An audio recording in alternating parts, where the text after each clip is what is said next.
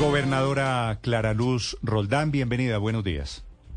Muy buenos días, Néstor. Un saludo para ti y para tus compañeros en estudio. Clara Luz y para la amplia es la- audiencia. La, gobernadora del Valle del Cauca. Tengo la sensación, estoy leyendo sus mensajes a la vicepresidenta Francia Márquez esta mañana. ¿Está usted un poquito molesta con la vicepresidenta Francia Márquez?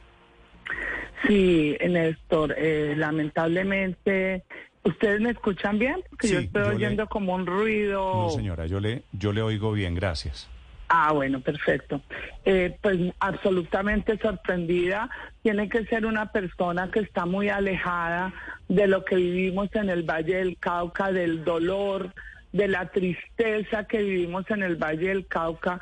Al, al tanto, Néstor, que muchos de los vallecaucanos decimos que fue peor el estallido social que la misma pandemia porque eh, vernos la destrucción de nuestra ciudad, ver más de 80 bloqueos en todo el Valle del Cauca, eh, saber que eh, era imposible sentarnos en mesas de diálogo, nos sentábamos y no concertaban, o sea, para que la vicepresidenta venga a hacer una apología y venga a victorear a la primera línea. Yo no estoy en desacuerdo con la protesta social.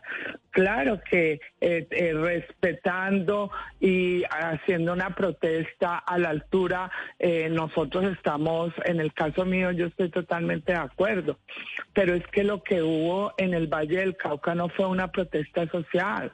Lo que hubo en el Valle del Cauca fue un- un- una radicalización, un- una, una total lejanía del diálogo social. Entonces uno no entiende de dónde un gobierno con un presidente que llama a la paz total tiene una vicepresidenta que viene a encender odios, a instigar, a, asumir una posición eh, de cómo continuar en la protesta.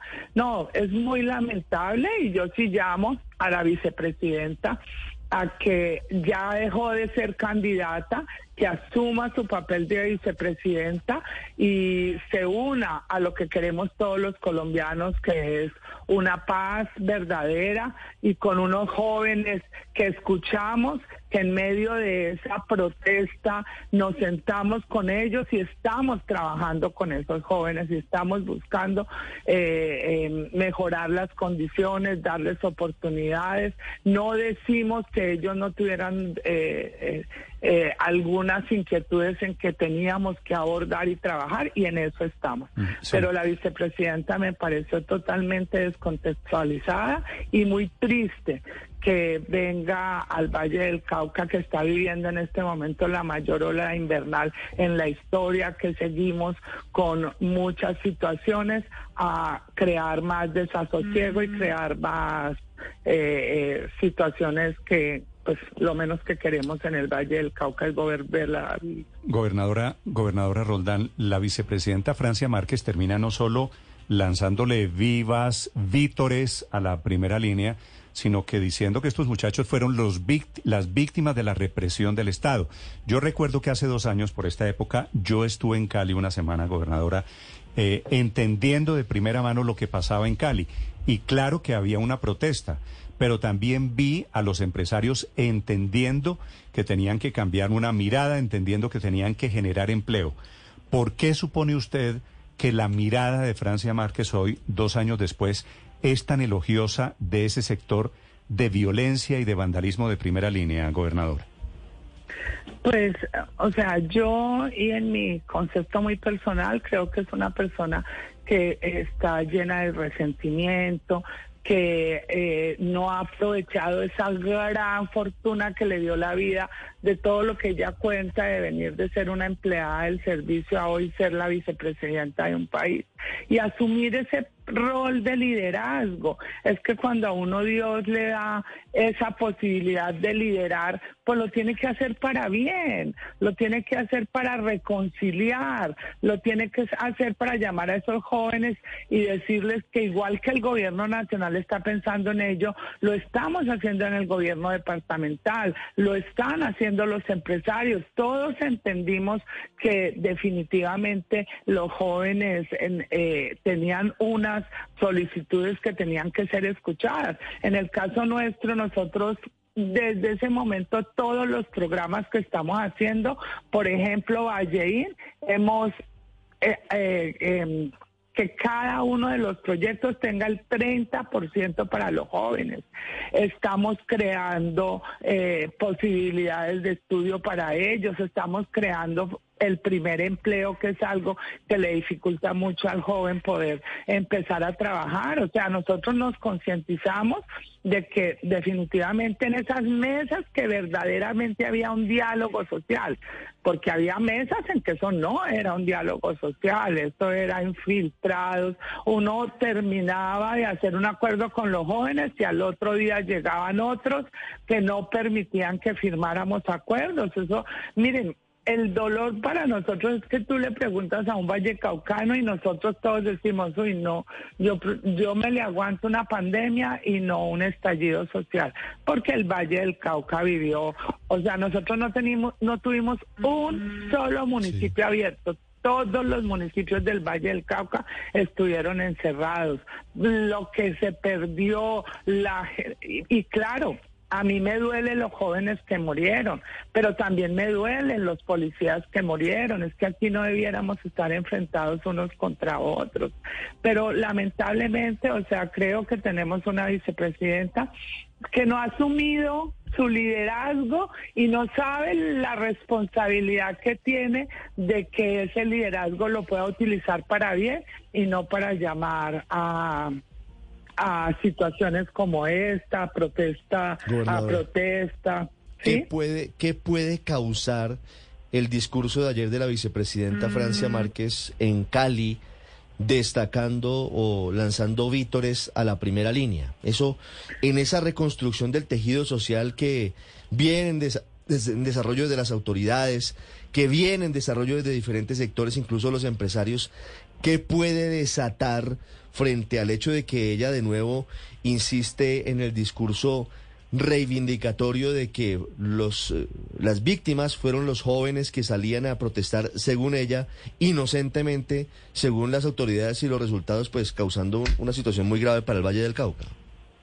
Pues nos causa una total desesperanza, es lo mismo que sentimos que ahora eh, todos quieren arreglar los problemas mediante tomas, mediante cierres. La vía Buenaventura, cuántos cierres ha tenido en los últimos dos meses, lo que genera eh, una inestabilidad para el país, lo que genera eh, situaciones muy conflictivas para nuestro departamento. Entonces, pues no está haciendo nada bien. O sea, si ella viniera y manifestara que eh, eh, el, eh, esa experiencia del estallido social fue una experiencia para llevarnos a pensar más en los jóvenes y que eso están haciendo desde el país y que los invita a que sigamos trabajando. Es que nosotros, la gobernación, el sector privado, los gremios, las universidades, todos estamos trabajando porque de estas experiencias tienen que quedar mensajes y a nosotros nos quedó el mensaje, pero no un mensaje de venir a instigar, de venir a felicitarlos, de venir a, a hacernos sentir más dolor del que sentimos nosotros de ver nuestra ciudad, porque Cali sigue destruida. Cali van arreglando las centrales del mío, pero lo que Cali quedó vandalizada, la situación en que quedaron muchos municipios del Valle, la alcaldía de en Tuluá, en Buga, en Yumbo, muchos municipios del Valle quedaron muy afectados. Lo que nos golpeó económicamente es estallido social.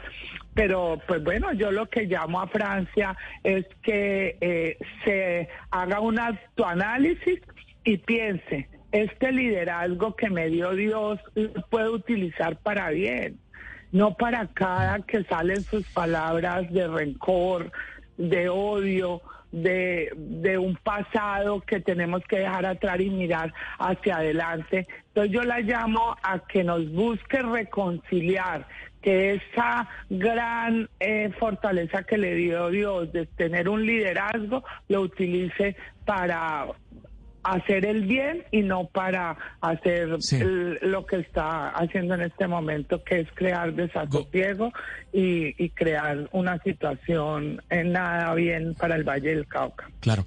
Gobernadora, ¿no teme usted que por estas críticas que está realizando a Francia Márquez a su discurso del primero de, de mayo, el gobierno tome alguna represaria que saque al Valle del Cauca de sus programas sociales, de su plan de inversión, que no apoye los proyectos que usted va a intentar eh, sacar adelante hasta que termine su gobierno en el mes de, de diciembre? ¿Usted teme que, que eso tenga un, un impacto político y económico sobre el departamento?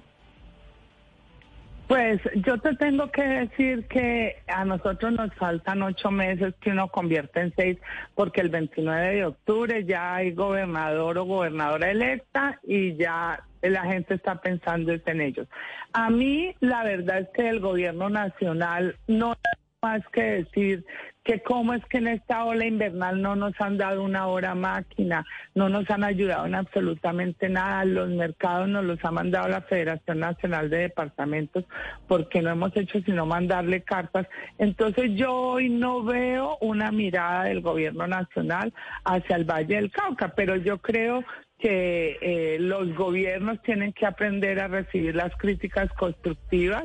Yo en ningún momento estoy atacando el gobierno, estoy manifestando que Francia debe medir un poco sus palabras y pensar en la reconciliación. Es que si es un gobierno que está llamando a la paz total, entonces ¿cuál paz total si por el otro lado llamo por el lado del presidente a que salgan a protestar y por el lado de Francia Márquez felicitando a la primera línea. Así no van a lograr la paz total. Mm. La paz total se logra con el diálogo y yo estoy absolutamente convencida que el Congreso de la República va, va avanzar con los proyectos de ley que él tiene, pero no va a poder aprobar todo tal cual porque ellos también tienen sus posiciones, así que esto no es un momento diferente de bajarle un poquito al tono y de sentarnos a dialogar y de entre todos sacar el país adelante. Eh, y si esto cuesta, pues que nos reduzcan o nos bajen el tema en el plan de desarrollo, pues sería muy triste porque yo no creo que retaliando, yo no creo que llevando a posiciones más extremas sea la forma en que saquemos este país adelante. Mm. Es la reacción de la gobernadora del Valle del Cauca después de los elogios de los vivas de Francia Márquez, la vicepresidenta de Colombia, a los muchachos de primera línea. Gracias, gobernadora, y esperemos qué pasa políticamente en, en esa relación, me parece fracturada con el, con el gobierno nacional. Le deseo feliz día, gobernadora Roldán. Muchas gracias, Néstor, y para todos un feliz día.